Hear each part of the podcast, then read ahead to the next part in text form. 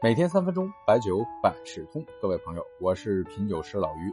本期呢，我们说香港四大才子的蔡澜与酒的故事。蔡澜呢是公认的美食家，在身份上与美酒是更近了一层。金庸评价他：蔡澜见识广博，琴棋书画、酒色财气、吃喝嫖赌、文学电影，什么都懂。蔡澜对酒有很多的评价，从专业品酒的角度，不好界定是对还是错，但是更像是一种人生的态度。比如说，他说喝酒啊，第一口最好，第二口、第三口酒的味道就喝不出太大的区别来了。在栏目十三幺中，他也再次强调，不一定喝贵的酒，因为贵的酒和便宜的酒在后来酒就一模一样了。蔡澜呢，真的是非常的率性。有一次呢，他与友人去印度的一家餐厅吃饭，餐厅的椰子酒非常有名，但是不巧酒已经卖光了。蔡澜不甘心，开车直奔深山当中，问当地人买了一大桶带回了餐厅。与店中的食客一起分享，独乐乐不如众乐乐。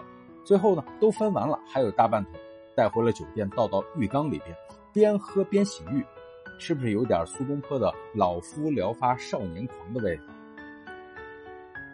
蔡澜呢，似乎很少喝白酒，这大概与他香港和新加坡的经历有关。在洋酒和红酒上面，他认为喝这种烈酒啊，最后一定就喝到了单一麦芽的威士忌。喝红酒到最后呢，就一定是以黑皮诺为首。在传统酒上，他更喜欢的是桂花酒和米酒。我们之前曾经提到，桂花酒是八月十五喝的传统酒。蔡澜呢是用桂花酒勾伏特加喝，据他自己说，比加拿大的冰酒更好喝。有没有发现，蔡澜先生在饮酒的态度上是他的生活态度，活得有趣，活得任性，活得精彩。